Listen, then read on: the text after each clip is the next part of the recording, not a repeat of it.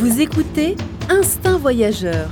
Vie nomade et voyage, indépendance, suivre sa voie. Avec Fabrice Dubesset, plusieurs fois par mois, des conseils, réflexions et interviews pour booster votre vie et oser le monde. Tout de suite, un nouvel épisode avec Fabrice. Bienvenue à tous, bienvenue pour ce, nouvel épisode du podcast Instinct Voyageur qui va vous ouvrir l'appétit, je pense, parce qu'on va parler beaucoup de gastronomie, notamment de gastronomie euh, asiatique, avec euh, Anne Copin. Bonjour Anne. Bonjour. Alors Anne, c'est euh, est en train de devenir hein, une spécialiste euh, de la gastronomie euh, en voyage, de la gastronomie notamment asiatique. Tu es l'auteur d'un blog qui s'appelle Happy, World Food. Happy World Food, voilà, et c'est le, le nom également d'un livre que tu as, que tu as publié. qui est consacré à... En fait, c'est un recueil de recettes, hein, c'est ça, de recettes de cuisine du monde, on va y revenir. tu es aussi l'auteur d'un livre qui s'appelle Food Trotter, sur la gastronomie euh, thaïlandaise. Et alors là, on a une terrasse d'un café, il y a évidemment... euh, euh, voilà, on va attendre un petit moment.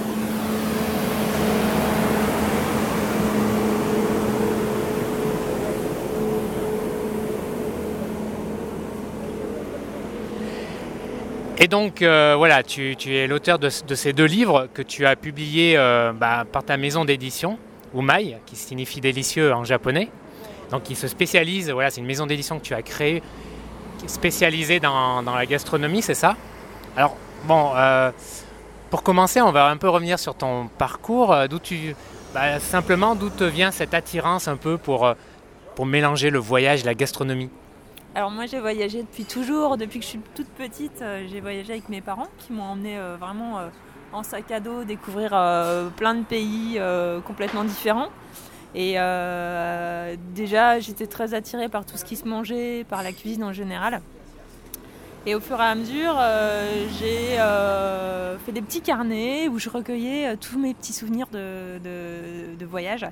Et je me suis rendu compte que j'avais dans, ces, dans ces souvenirs de voyage plein de, de, petites recettes de cuisine, de souvenirs culinaires. Et je me suis rendu compte que déjà la cuisine et le voyage s'étaient liés depuis toujours dans mes goûts.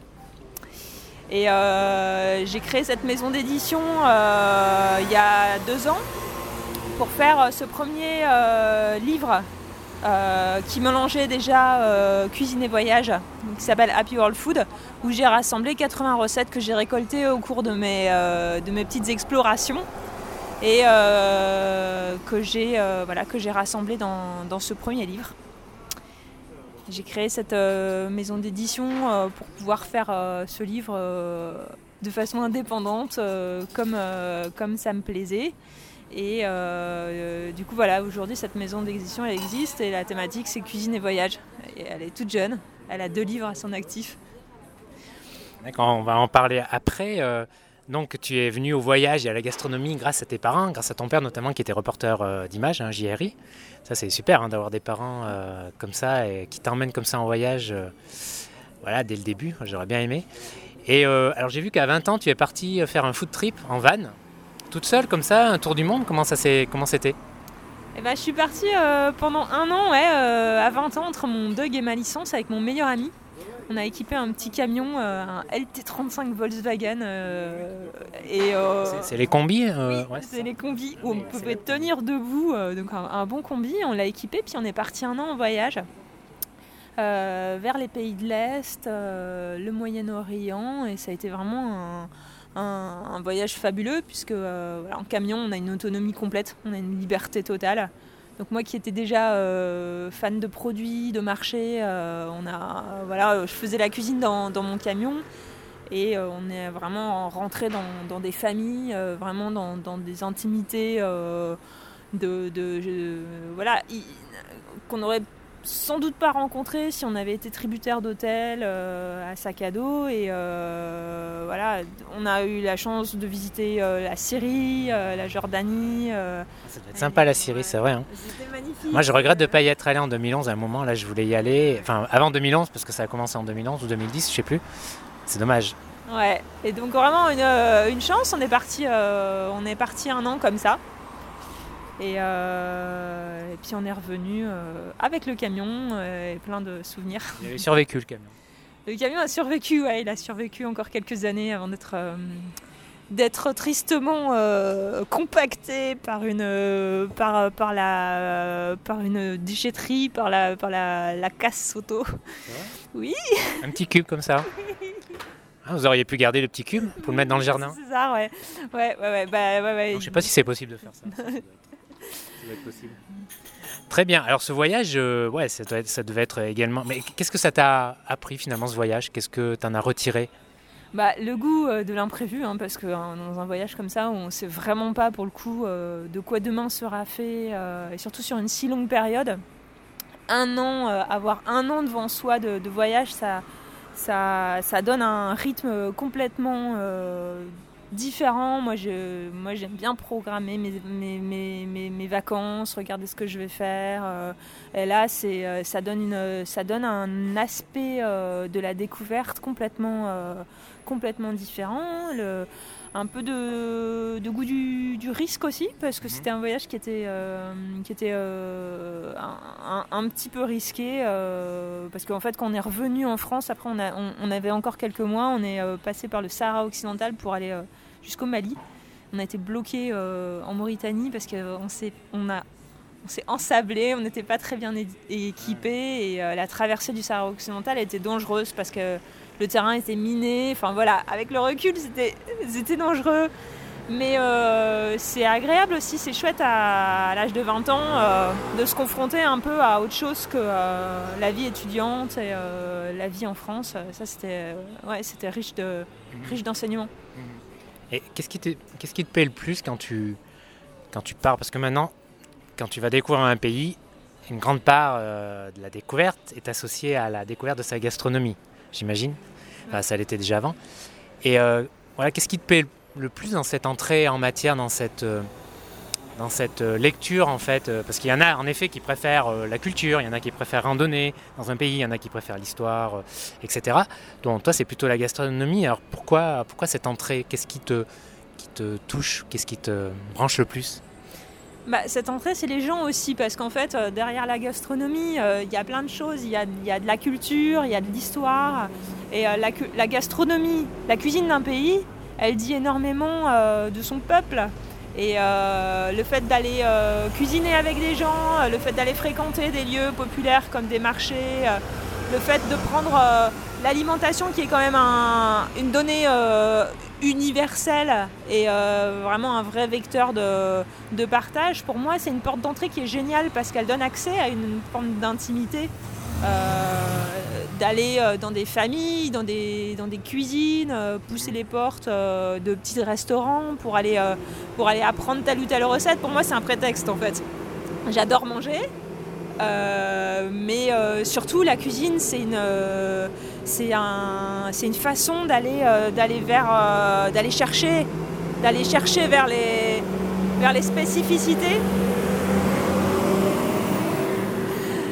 d'aller, euh, d'aller chercher les spécificités culturelles d'un peuple aussi. C'est ça, c'est ça moi, qui me plaît beaucoup en fait, dans cet angle.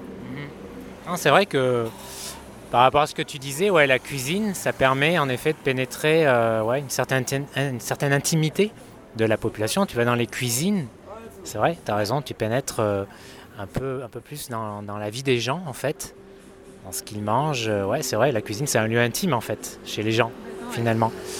Et, et ouais, c'est vrai. Et il y a une, une autre chose aussi, ça permet également de, de communiquer, de partager autour d'un repas, etc., même dans la rue, même dans un bus, etc. Et il y a aussi quelque chose, je trouve, qui est chouette dans la gastronomie, c'est que lorsque tu reviens, eh bien, tu peux euh, évidemment euh, refaire ces plats si tu as appris, ou, etc. Grâce à tes livres, on peut apprendre des recettes, les refaire, refaire les recettes, ouais, nous rappeler, en fait, re- recréer finalement des souvenirs, des senteurs, etc., des odeurs. Et finalement, a même, c'est même plus concret, c'est même plus consistant finalement qu'une vidéo que tu vas montrer à tes amis, finalement, limite, ou qu'une photo finalement, parce qu'ils peuvent goûter. En plus, ça nourrit son homme en plus. Ouais, ouais.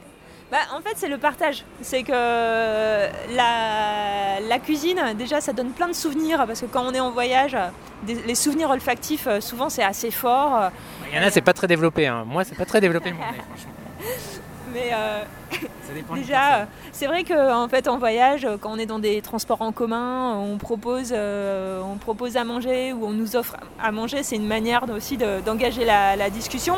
Et quand on revient aussi, c'est vrai que c'est un prétexte, encore une fois, pour aller aussi découvrir les, les petites épiceries communautaires, d'aller prolonger le voyage en allant creuser dans son pays d'origine euh, ce qui était la culture qu'on a découverte en voyage et qu'on peut euh, non seulement euh, aller rechercher quand, voilà, quand on est revenu en France, mais aussi partager avec ses amis. C'est vrai que c'est très sympa, c'est vraiment très agréable la cuisine pour ça. On va, on va faire découvrir aussi des saveurs pour nos proches, pour notre famille qui ne sont pas partis en, va- en vacances. C'est magique quoi. Ouais, pendant que tu disais ça, là, il y a des images qui me sont revenues de, de mon voyage en Inde, et euh, notamment dans les trains. Et justement, euh, le moyen de communication dans les trains, c'est vraiment partager euh, la nourriture. Il y a, à, ch- à chaque, euh, à chaque voyage, il y a un Indien qui, ton voisin, va, le, voisin indien va te partager ce qu'il mange. C'est vraiment le, voilà, tu rentres en communication comme ça. Ouais, ouais, ouais.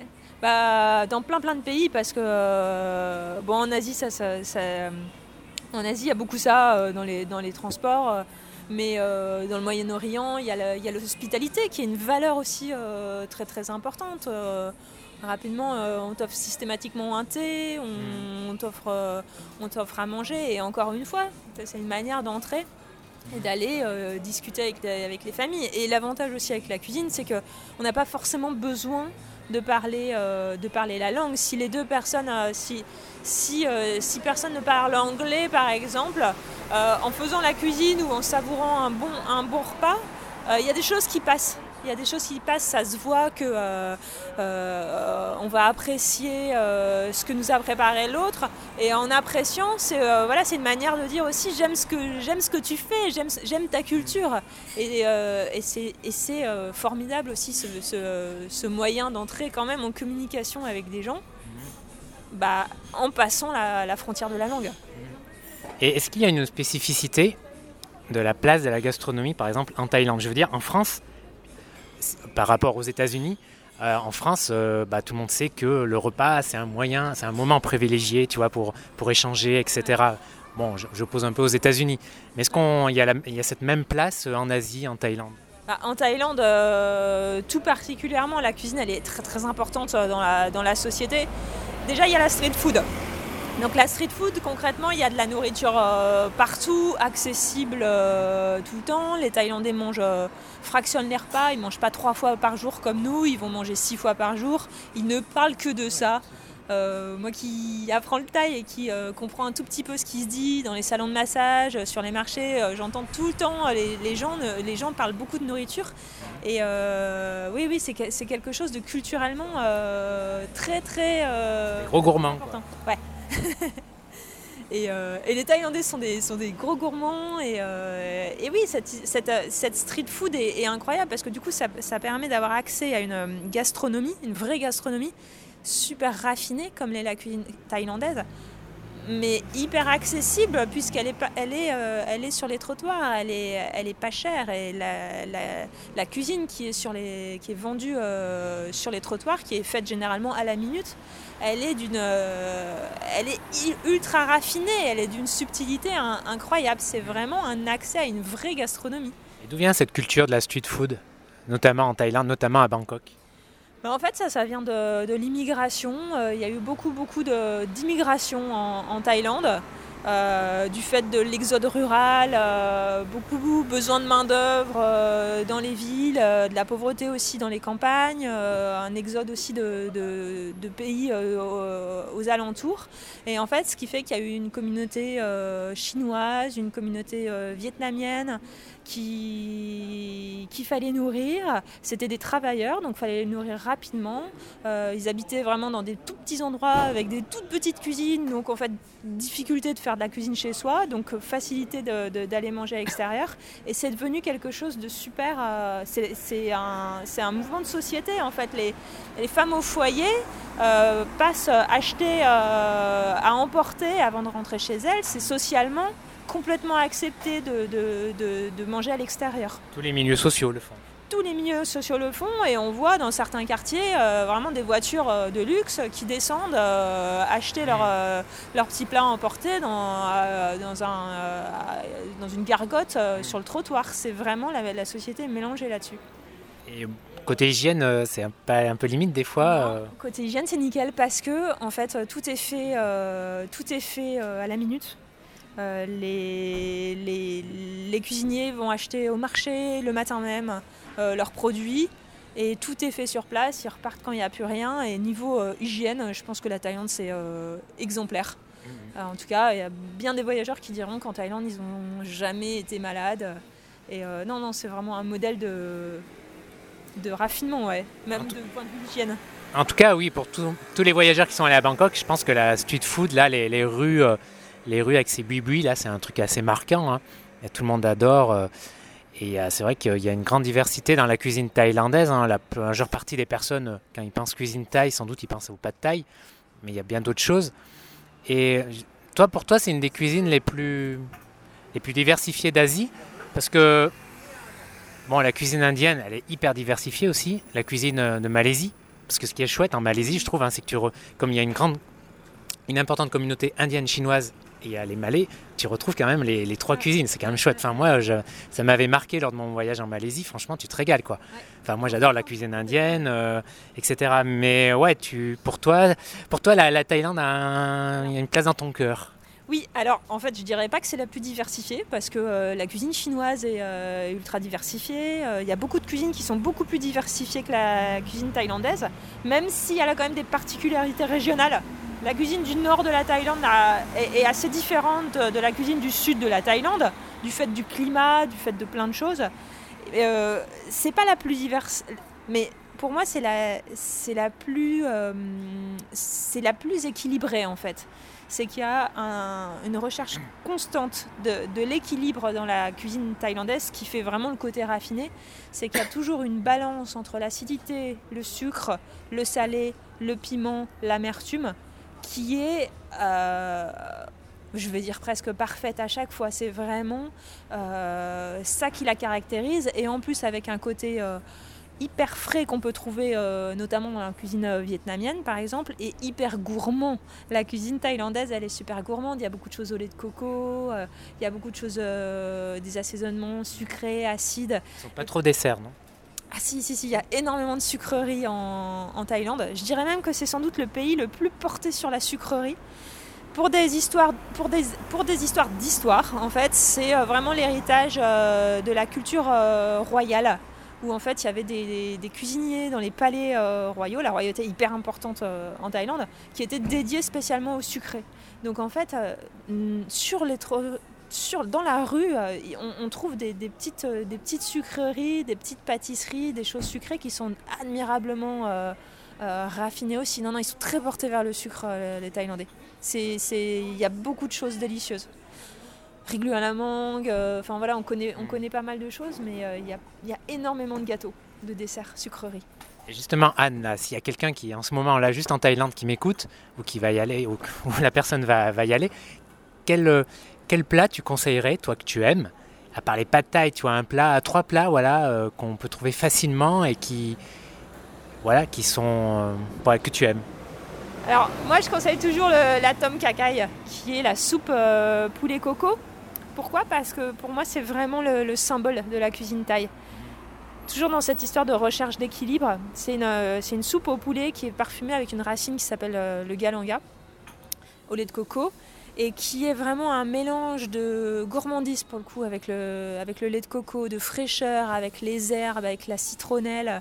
Euh, euh, il y a un équilibre entre le piment, le côté salé de la sauce de poisson qui est vraiment magique en fait. Pour moi, c'est le, le, le, summum de la, de la cuisine thaï. Et, euh, et voilà, moi, et puis après, il y a les pâtes sautées. On pense souvent aux pâtes thaï. C'est peut-être pas les meilleurs. Après, il y a plein de pâtes, de, pâtes sautées qui, sont. Voilà. Moi, je, Voilà, tout ce qui est fait à la minute, euh, les, crustacés sautés, euh, tout ça, mhm. c'est un délice. Et comme boisson, tiens, à part les jus de fruits, est-ce qu'il y a une boisson, euh, c'est vrai que je connais Là, je, me souviens notamment quasiment que des jus de fruits ou de la bière. mais- Eh ben, eh ben ouais, il y, a du thé au lait, qui est une boisson euh, qu'on voit, euh, qui est très orange, qui est servie dans des, gobelets en plastique. et c'est un régal. Et pour moi, c'est vraiment la Thaïlande aussi. Il faut infuser un thé très fort qui mélange avec du lait concentré sucré. C'est une vraie gourmandise, avec plein de glace pilée. Ça, c'est la boisson. Pour moi, c'est la boisson thaïlandaise. Putain, je me rappelle pas en avoir vu de cette boisson. euh, peut-être c'est c'est peut-être pas dans les endroits touristiques. Il faut chercher un Il peu. y en a non partout, il y en a partout. Et c'est- il faut aller dans les endroits, dans les petites échoppes qui font que ça. D'ailleurs, ça c'est un conseil aussi. Il faut privilégier les échoppes, les petits restaurants qui ont euh, une spécialité. Alors là, généralement, c'est le- c'est vraiment un, un bon signe pour être sûr de manger vraiment la, la top qualité. À part acheter ton livre, euh, comment, euh, quel conseil tu donnerais si à Bangkok pour trouver un peu justement des restaurants authentiques là pour parce qu'au moins on va pas aller à Koh San Road hein, pour ça. Euh, mais c'est pas facile quoi quand t'arrives. euh, Mais c'est vrai que dans mon, dans mon bouquin, en fait, j'ai- j'ai j'ai- j'ai pris le parti de ne pas mettre euh, d'adresse parce que je trouve que euh, vite fait, elles sont obsolètes. euh, ou alors on se retrouve vraiment qu'entre touristes et c'est dommage. Du coup, j'ai donné plein de petits conseils pour trouver par soi-même les bons endroits.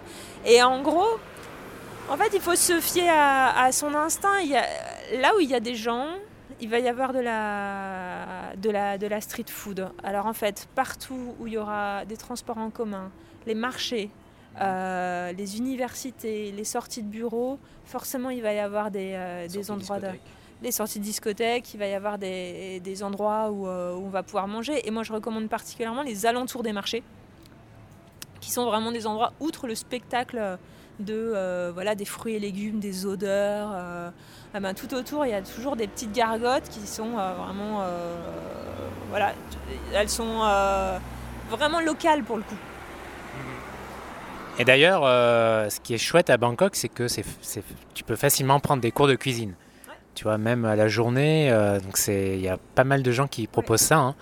Et Ouais, ouais, ouais, c'est c'est très très bien. En plus, euh, généralement, ils sont vraiment, euh, ils sont tous euh, qualitatifs. Bon, on se retrouve généralement entre, entre touristes, hein, voilà, bon, faut le savoir.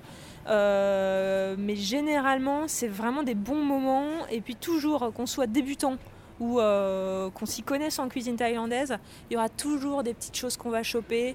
Et c'est toujours des bons moments. Ça se termine par un repas. Et franchement, je recommande même pour quelqu'un qui ne sait pas du tout cuisiner, c'est une activité, ça démarre souvent par une visite de marché, c'est vraiment génial. Et il y en a des, voilà, il y en a, il y en a partout, il y en a, ils sont tous très très bons, je veux dire. hein. ah ouais, j'avais fait ça moi au, au Cambodge. Et on avait notamment appris à cuisiner. Alors, je me rappelle plus le nom. C'est un plat célèbre au Cambodge. Je sais pas si tu connais avec de la noix de coco. Non, ça te dit rien. Ah, le, le hammock? Comment? Hammock? Si, je ça. Voilà, donc waouh, c'est le truc. Ouais, je me rappelle plus. Bravo. C'était il y a 10 ans, mais je me rappelle plus. Mais c'est pas très dur dans mon souvenir en tout cas. Cuisiner la, la, la, la- la cuisine asiatique en général, c'est pas très dur. C'est pas très dur. Il y a des plats quand même qui sont euh, extrêmement euh, compliqués, euh, compliqués à faire, mais la majorité des plats, elle se fait très rapidement et c'est facile à faire. Voilà, en tout cas, vous retrouverez pas mal de choses euh, de ce qu'on a parlé dans, dans ton livre, un Food Trotter sur la Thaïlande. Et moi, ce que j'ai bien aimé dans ce livre, il y a deux choses. C'est justement euh, ben, tous les, euh, les allusions, le rapport avec la culture en fait. Comme tu disais là tout à l'heure, tu parlais de la royauté par rapport au dessert, l'importance qu'il y a- une certaine culture euh, des sucreries en Thaïlande par rapport à la royauté, tout ça. Donc on apprend beaucoup de choses dans ton livre par rapport à ça en fait, la culture, etc., la place de la cuisine, etc. Et ça, euh, voilà, tu le retrouves, euh, bah, tu le retrouves rarement ailleurs en fait. Je trouve ça intéressant parce qu'en eff- en effet, comme on en parlait en off, là, euh, il y a souvent euh, sur la cuisine, c'est souvent des livres de recettes finalement. Il n'y a pas cet angle-là en fait, ce parti pris qui est là de mélanger euh, le voyage, la cuisine et la culture. Donc c'est ça qui est intéressant dans ce livre. Et il y a aussi les itinéraires gastronomiques. Moi j'ai beaucoup aimé. C'est chouette. Et alors je me rappelle plus en détail ce que tu proposais, mais oui, il y a une diversité aussi culinaire forcément en Thaïlande. Alors le nord et le sud, c'est très différent. C'est très différent du fait de la, de la géographie déjà, du climat. Le nord, c'est une région montagneuse euh, où euh, voilà, on fait pousser des fraises, des asperges. euh, et le sud, c'est une région où il y a eu beaucoup d'échanges de commerce, donc avec les Indes. Il y a des épices sèches, euh, il y a beaucoup de, noix de coco, euh, de sucre avec le, palmier. Et du coup, ça fait une cuisine qui n'a rien à voir. Dans le nord, il y a très peu de, lait de coco. Et dans le sud, euh, il y en a beaucoup. Donc ça fait vraiment des, cuisines avec des identités complètement différentes. Ouais. Et les, prochaines éditions, tu, tu prévois d'aller où pour le foot trotteur? Ah bah alors, euh, je pense que le, prochain foot trotteur, ça sera en, Asie. Alors, euh, soit le Vietnam, soit le Laos, Cambodge. Euh, je pense que ouais, ça va osciller ou entre l'Indonésie ou la Chine. Mais en tout cas, ça va. Je pense que le prochain sera. Tu vas rester en Asie? L'Afrique, l'Amérique latine Si, si, sur la suite, euh, oui. Puis en plus, j'aimerais, euh, j'aimerais aussi avoir des destinations qui soient un petit peu moins connues, genre euh, la cuisine iranienne qui est délicieuse et qui est, qui est moins connue. Puis après, il y, a, voilà, il y a la cuisine turque, la cuisine libanaise, israélienne, marocaine. Il y, a, y a- y a énormément de destinations où, la, où la cuisine est un élément culturellement super important. Et alors, tiens, j'ai envie de te poser cette question hyper classique. On a dû te la poser plein de fois quand tu es revenu. Euh, Qu'est-ce que tu as mangé de pire? De pire. Je sais euh, pas, Un serpent à moitié vivant Non, mais En Birmanie, je me rappelle avoir essayé de goûter des trucs euh, que tu trouves dans les échoppes, là, justement, des serpents euh, qui, venaient- qui viennent juste de cuire, là. Enfin, j'ai essayé, hein, je suis pas arrivé.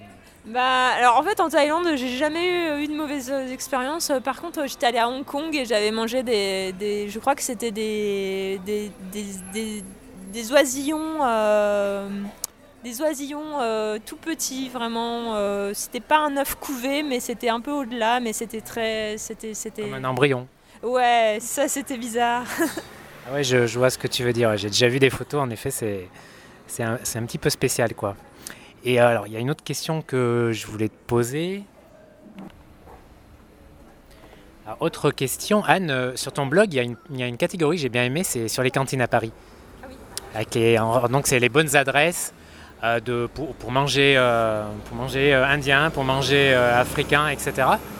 Euh, pourquoi tu as sélectionné ces adresses? C'est des lieux euh, que tu as bien aimés? C'est par rapport au prix? C'est par rapport... Bah, c'est des adresses euh, où j'ai vraiment retrouvé euh, le, goût, euh, le goût de ce que j'avais goûté en, voyage, ce qui n'est pas évident. hein, et généralement, quand on rentre dans des restaurants qui sont vraiment authentiques, avec vraiment une vraie cuisine comme là-bas, ça se sent déjà, encore une fois, l'odorat. C'est qu'en fait, il y a quelque chose dans, le, dans, l'odeur où on retrouve une, une- presque une émotion qu'on, a, voilà, qu'on a déjà vécue en, en voyage. Et c'est vrai qu'il y a à Paris, on a vraiment la chance à Paris d'avoir des, des gargotes, hein, des cantines, où on peut euh, manger euh, vraiment quasiment euh, aussi bien euh, que dans certains pays. Alors après, j'en donne une sur la Thaïlande. Ouais, Je donne une adresse Ouais, bah, j'ai découvert en fait il y a, il y a trois jours euh, un, un restaurant qui s'appelle Mali au 94 avenue de Choisy à Paris qui fait une cuisine euh, thaïlandaise euh, incroyable et c'est vraiment une cantine et vraiment c'est mon petit coup de cœur. Bah, moi je vais te donner une adresse que tu connais peut-être pas sur la Colombie. C'est une cantine, en fait c'est même une tienda. hein. Tu rentres, tu as vraiment l'impression d'être au pays avec la tienda. Et ça se situe euh, rue d'Amsterdam, juste après la place de Clichy, en face du Castorama, si tu vois où c'est. Enfin, juste après euh, quasiment la, la place. hein. C'est un petit, une petite boutique qui s'appelle La Fonda. Tu peux, voilà. Alors vous pouvez trouver sur euh, Facebook, sur Internet, La Fonda. Et bah voilà, tu peux acheter des produits colombiens, c'est rempli de colombiens. et tu peux y manger à midi. Notamment, tu peux manger une bandera paisa. Ça, c'est un plat typique de la région de Medellin. Alors, c'est super lourd. hein. C'est avec des, des bananes plantains, du riz, de la viande, euh, des enfin des haricots. Donc, c'est assez, lourd. Moi, je suis pas fan. Je trouve ça trop lourd. Mais en tout cas, voilà, tu peux manger euh, un almuerzo, quoi, un repas de midi euh, dans, cette boutique, boire de la bière, et c'est vraiment, sympa. Donc, si tu passes, dans le coin, ça s'appelle La Fonda. Et voilà. Et bah, Écoute, écoute, écoute. en tout cas, c'est vrai que Paris, il y a plein de, de, de- petits buis comme ça. Il y a beaucoup de restaurants indiens aussi. Est-ce que tu as une adresse comme ça de resto indien, une, cantine euh, indienne à Paris Euh, bah moi j'aime beaucoup le Saravabavan, j'espère que j'écorche pas son nom, qui est euh, juste en face de la gare du Nord. C'est un restaurant euh, végétarien. Euh, c'est pas pour le cadre qu'on y va, mais euh, euh, c'est une excellente cuisine euh, indienne. Je suis jamais allée en Inde encore pour le moment, mais euh, pour moi c'est celle qui est la meilleure. Ok, bah écoute, je crois qu'on a fait le tour. Euh, en tout cas, euh, pour les auditeurs, je vous renvoie vraiment, je mettrai les liens à la fin de l'article euh, vers, vers le blog de Anne. Et vraiment, si vous allez en Thaïlande, je vous recommande vraiment ce, livre, un food trotter. En plus, il y a un petit format, c'est un petit format, c'est facile, c'est assez nomade, elle l'a fait exprès, c'est facile à emporter dans son sac. Et il y a pas mal, il y a beaucoup d'iconographie, c'est sympa, la mise en page est bien faite et en effet, on apprend beaucoup de choses. Euh, Il il y a rien que les itinéraires euh, touristiques, euh, voilà, hein, c'est chouette. Et si vous êtes, euh, si vous passez beaucoup de temps à Bangkok, il y a aussi plein de choses sur le, sur le, street, euh, le street, euh, le street food, etc. D'ailleurs, street food, euh, c'est un, un peu développé en France, un petit peu avec des camions là, mais ça reste quand même assez discret. hein. Ouais, ouais, ouais, bah. Là, euh, à Belleville, euh, il y a un, un marché de, de street food hein, qui a lieu euh, deux fois par mois et qui est vachement bien. Oui, c'est plus des food trucks en fait. C'est plus des food trucks, mais, mais voilà, c'est bien, c'est bien que ça, ça se développe, ouais. Une bonne initiative. Bah écoute Anne, merci pour tout. Euh, est-ce que je sais pas si tu as un dernier mot à dire, mais, euh, mais merci d'avoir euh, passé du temps pour cette interview. Je mettrai les liens, donc euh, les gens trouveront les liens vers tes deux, livres là, euh, dont euh, le premier là qui s'appelle Happy, Happy World Food, donc qui est un recueil de 80 recettes. C'est ça, hein, donc 80 recettes tirées de tes voyages, qu'on peut trouver aussi sur Amazon, etc. Un peu partout, dans, des librairies, etc. Et puis, bah voilà, plein de bonnes choses. Quel est ton prochain voyage? Ah oui, tu m'as dit que tu es allé à Taïwan. Je vais à Taïwan en octobre avec euh, mon père euh, pour aller euh, découvrir la, la gastronomie taï- taïwanaise hein, qui, est, qui est bien intéressante aussi. Puis le pays est sympa aussi. Aussi, aussi, ouais, ouais, ouais, ouais. Bah, écoute, je te souhaite un bon voyage et puis plein de bonnes choses. Merci beaucoup. Voilà, merci d'avoir écouté ce nouvel épisode du podcast. Si vous avez aimé, merci de mettre un commentaire, un petit 5 étoiles, ça fait toujours plaisir sur iTunes. Et puis vous trouverez, à part les liens des livres de Anne et de son blog, vous trouverez dans la description le lien vers euh, la page Facebook de l'événement que je co-organise le 15 septembre prochain à Paris, le Digital Nomad Starter édition 2018. Il reste encore quelques places au tarif préférentiel. Donc bah, je serai ravi euh, de vous y retrouver. Euh, voilà, donc j'espère vous y voir. En tout cas, je vous trouverai le lien dans la description. Et puis je vous dis à bientôt pour un prochain épisode. Au revoir.